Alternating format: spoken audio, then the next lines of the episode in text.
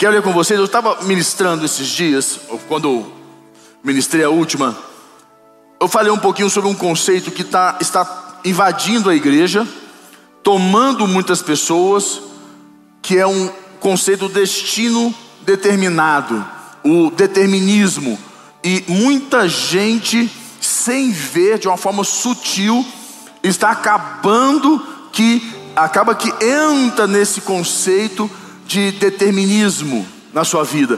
Aquele conceito que você, ah, se Deus determinou, se, se, ia ser de qualquer jeito, era para ser assim mesmo, não, tem, não tinha o que mudar.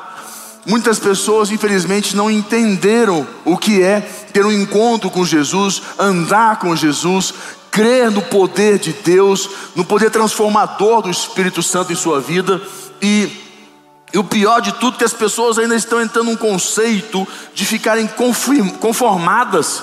Elas estão se conformando com o que elas estão vivendo. A visão de futuro está muito limitada. Estão crendo que a vida é só isso mesmo. Eu quero que você entenda, eu quero ler com você o que está em Romanos capítulo 8, versículo 28. Abra comigo. Romanos capítulo 8, versículo 28. Romanos 8, 28. Antes de ler, gente, eu estou com um roxinho aqui no, no olho. Deu uma roxeada aqui. Só para vocês saberem, foi a Priscila, viu? Te entreguei, mulher. Tô brincando, não foi ela não, gente. Foi no treino quarta-feira passada. Eu não sei o que aconteceu. Alguma pancada eu não senti, mas acordei na quinta com um roxo aqui. Tá tudo sob controle. Romanos 8, 28 diz assim: Sabemos que todas as coisas, sabemos que todas as coisas cooperam para o bem daqueles que amam a Deus. Para aí. Sabemos que todas, todas ou algumas coisas, todas as coisas cooperam, está tem algo cooperando, tem algo que está a seu favor, tem uma graça, uma unção, um poder liberado que está cooperando com você. Então todas as coisas cooperam, até coisas como ruins que acontecem para ajustes de rota nas nossas vidas. Em alguns momentos a gente pisa um pé fora, alguma coisa que a gente não gosta acontece, a gente volta para a rota e continua. Então, todas as coisas, independente de quais são, Deus usa de todos os contextos para cooperar. Então todas as coisas cooperam para o bem daqueles que amam a Deus. Eu creio que aqui todo mundo ama a Deus. Creio fielmente que todo mundo ama a Deus. Mas ele diz ainda, aí ele põe a vírgula, daqueles que são chamados segundo o seu tudo que tem um propósito, tudo que, tudo que está debaixo da vontade de Deus. É muito conflituoso porque as pessoas pensam assim: então eu não posso ter vontade, só a vontade de Deus? Você pode, você deve ter vontade mas a sua vontade tem que estar debaixo da vontade de Deus. A sua vontade não pode ser maior que a vontade de Deus, porque a vontade do homem, em muitos casos, é para a glória dele, para o ego dele. Mas nós temos que aprender a colocar a nossa vontade debaixo da vontade de Deus. Isso cria um propósito, e assim todas as coisas cooperam para o seu bem, todas as coisas vão cooperar a seu favor. E dentro disso, aonde entra esse conceito que você precisa entender? Que quando você traça um plano, quando você tem um sonho e está debaixo de um propósito com Deus, as coisas vão cooperar a seu favor. Você não está preso, aprisionado a um destino determinado na sua vida. Você nasceu assim, vai morrer assim. Você é, o que tem para você é isso. A sua vida vai ser desse jeito. Não tem mais opção. A, a, a aceita e, e, e seja feliz. Não. Não é assim. Nós temos que entender que você pode mudar o seu destino. O seu destino é passivo de mudança. E mais, eu creio que tudo que nós vivemos, eu não tenho dúvidas, tudo que você vive não está definitivamente previsto na ordem do destino.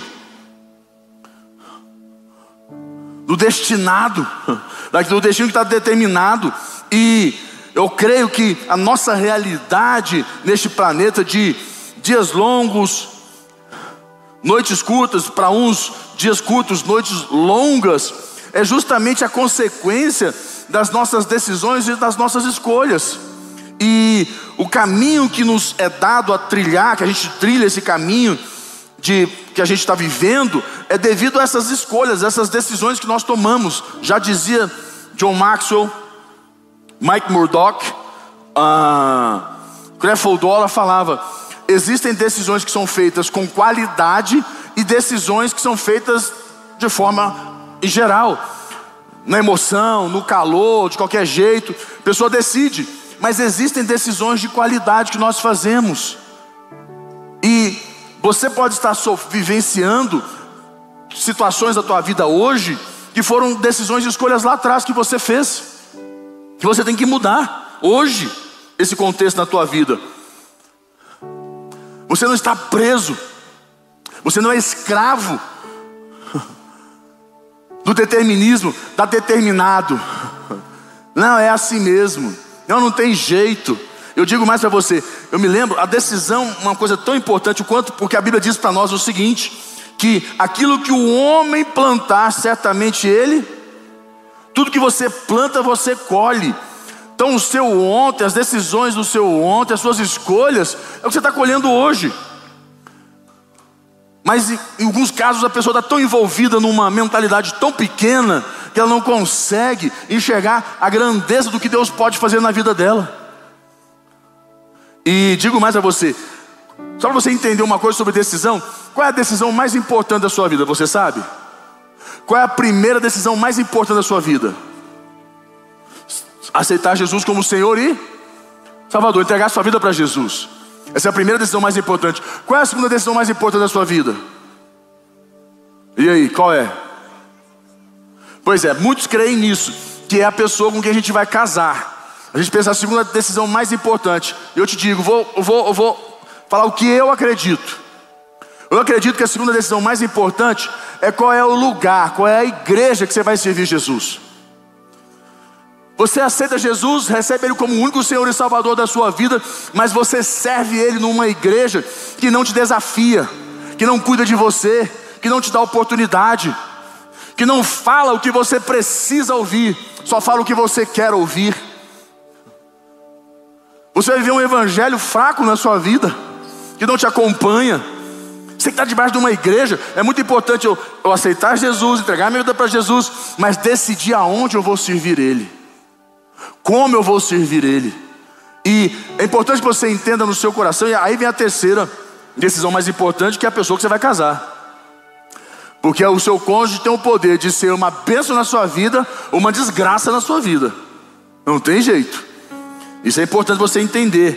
E eu digo mais: é, é possível perceber que no desenrolar da vida, as dificuldades, elas podem ser, como eu falei para você, é, entendidas como algo que sejam ajustes.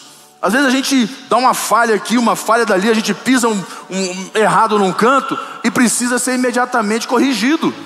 E todas as coisas cooperam. Deus permite algumas coisas ruins acontecerem nas nossas vidas para alinhar nossa rota, alinhar nosso coração, alinhar nossa mente.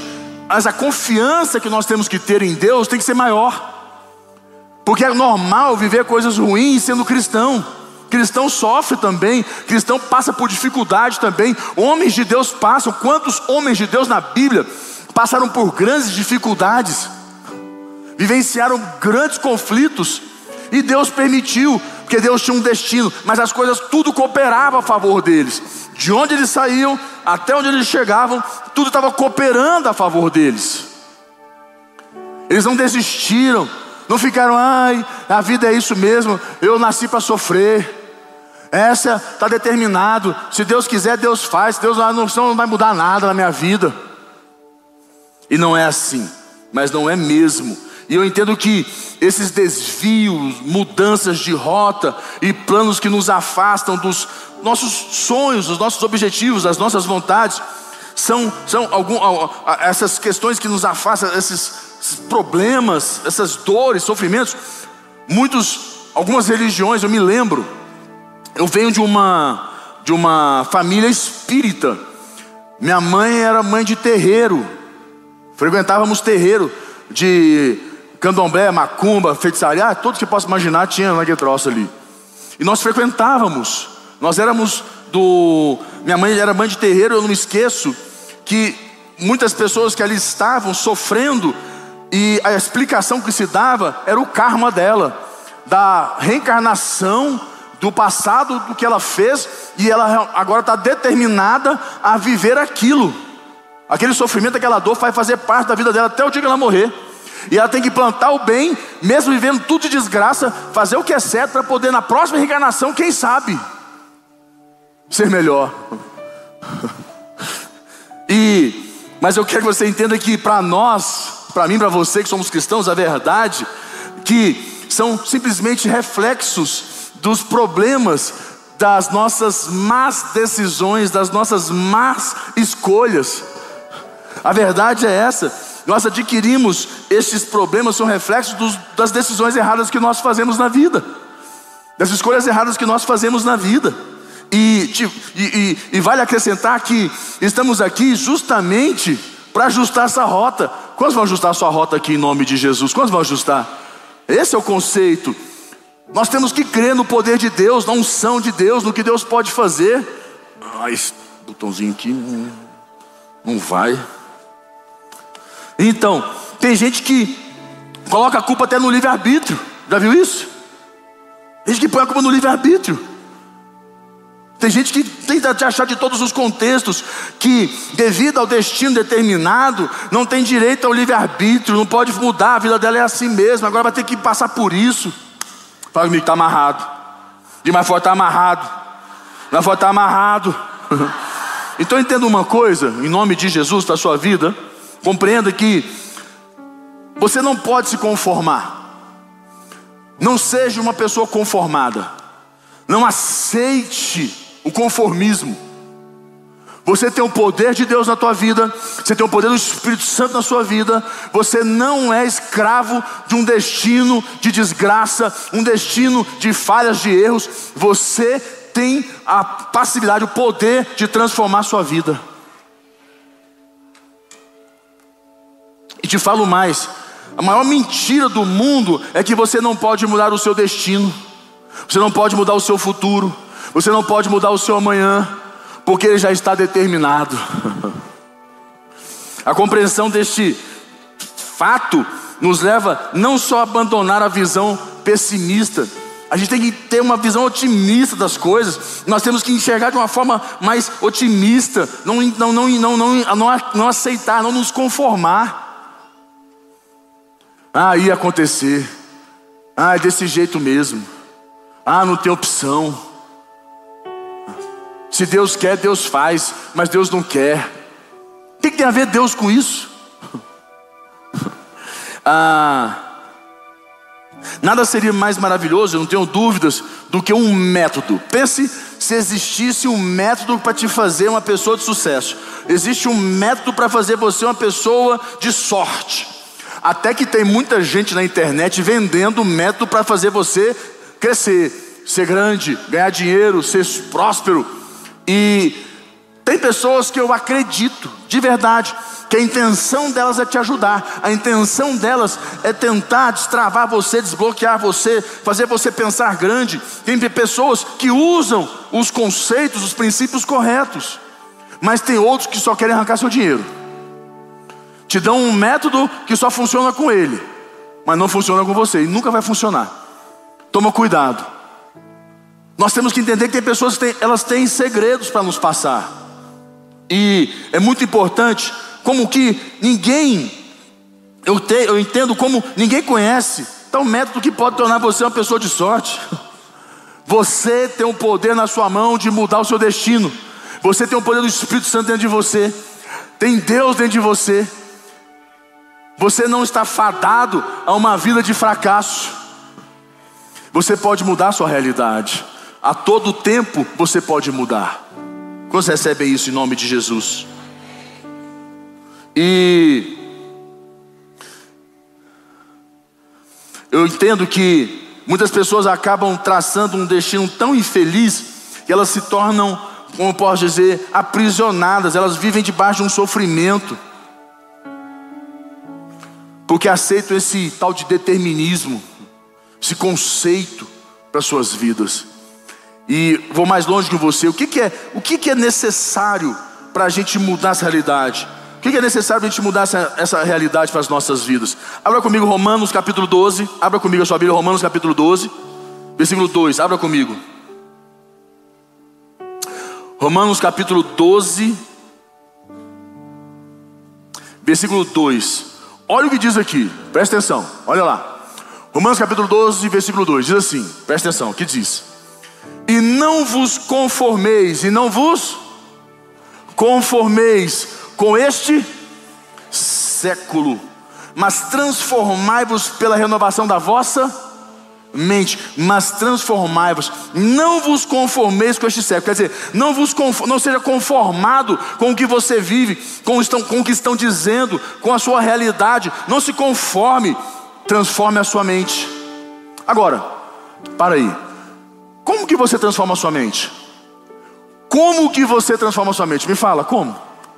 Ah, eu preciso destravar, fazer um curso, fazer um trem, fazer alguma coisa. Não. Vou te explicar. Quando a palavra de Deus diz aqui transformar a sua mente, ela está falando o seguinte: aprenda a se arrepender. Viva o arrependimento genuíno. O que é arrependimento? Mudança de vida, mudança de atitude.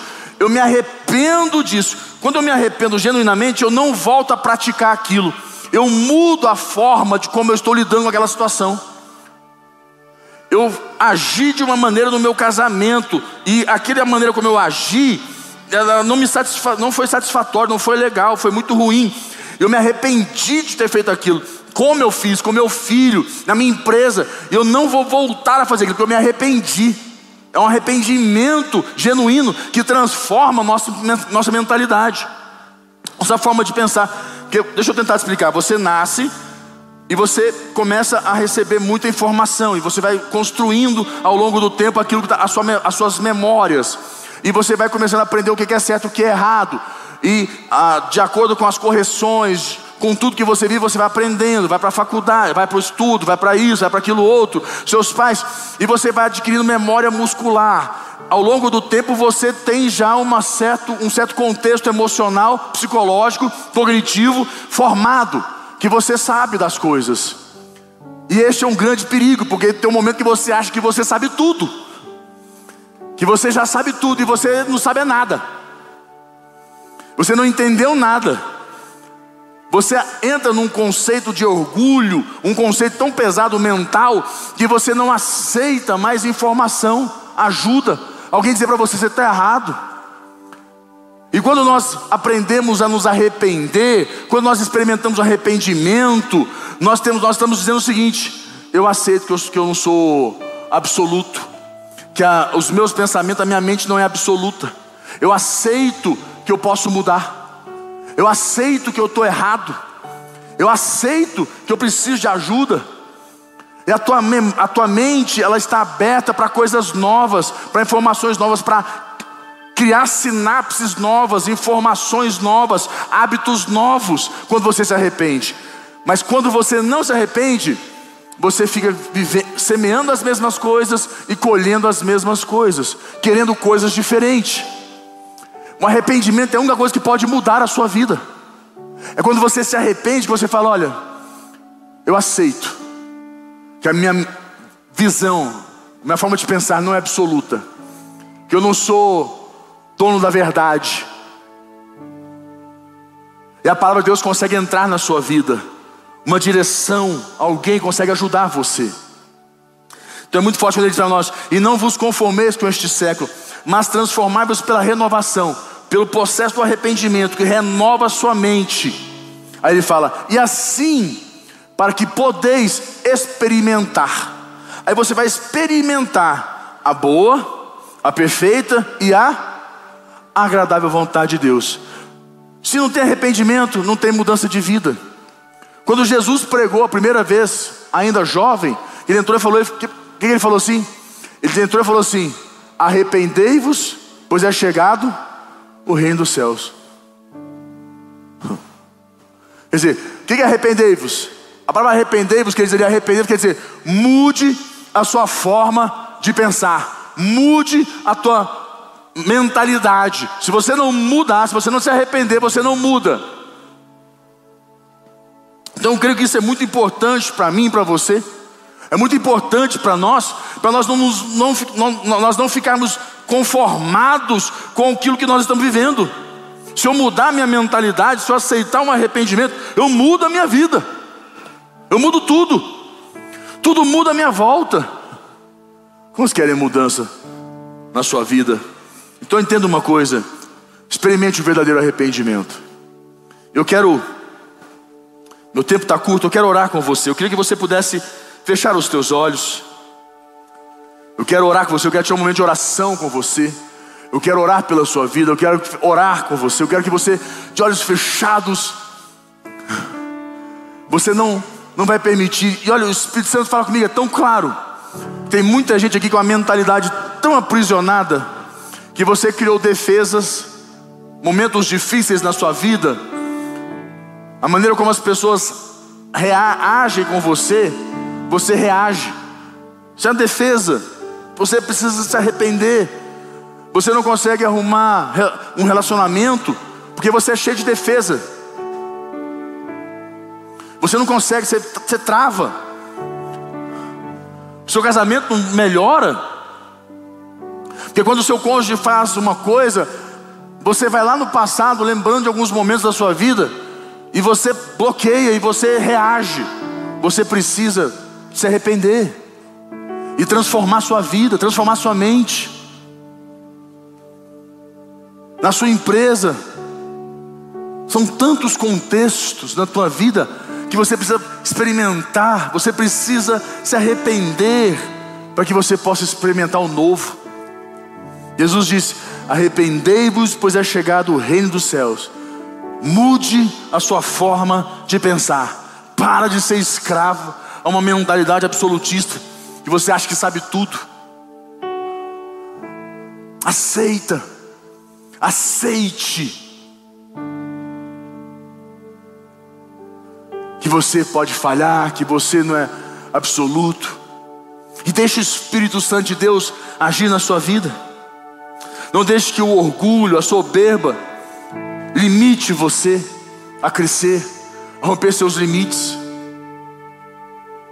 Fala com Deus. Peça o Espírito Santo de Deus para ministrar na sua vida.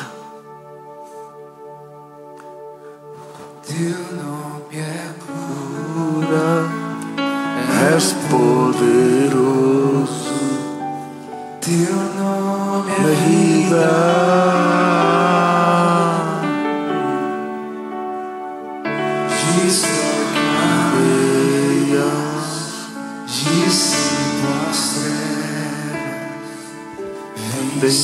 Incendiar.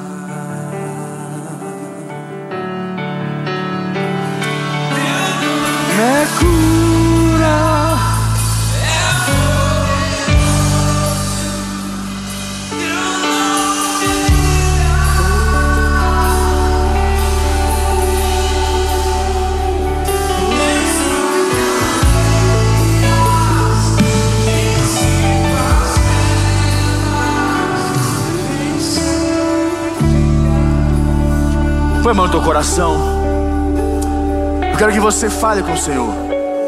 Vamos tirar mais um minuto de oração, um tempo de oração. Quero que você fale com Deus. Você que está nos acompanhando, um momento importante de você ministrar, de você invocar o nome do Senhor na sua vida. Não permita, não aceite. Peça ao Senhor, meu Deus, muda minha vida, Senhor.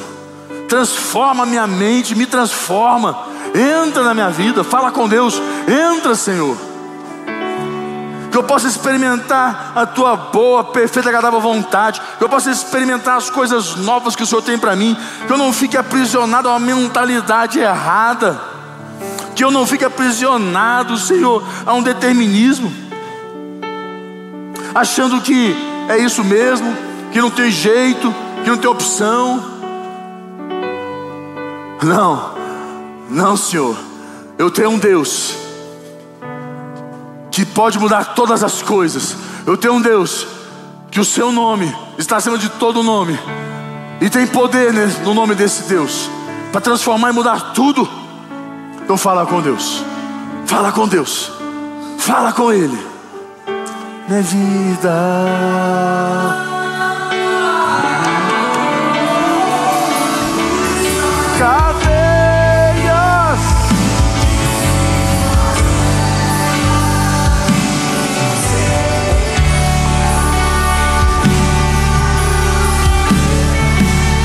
Teu nome é cura.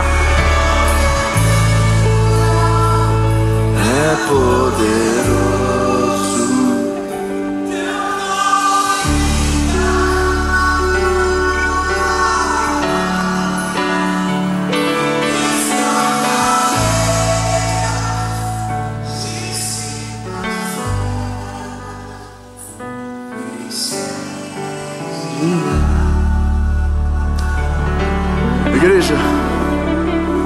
Parar aqui, nós vamos encerrar. Eu quero fazer nossos dízimos e nossas ofertas. Você que tem aliança, só dizer uma coisa assim para você. Você que ainda tem medo, dúvidas quanto a ser dizimista, peça o Espírito Santo para falar com você. É uma coisa, é uma decisão pessoal sua com Deus. Não sou eu, nem ninguém pode interferir nisso. Porque é uma coisa que tem que ser feita em fé para que possa ter resposta. Tudo que é feito sem fé é pecado. Tenha fé. Confia no teu Deus.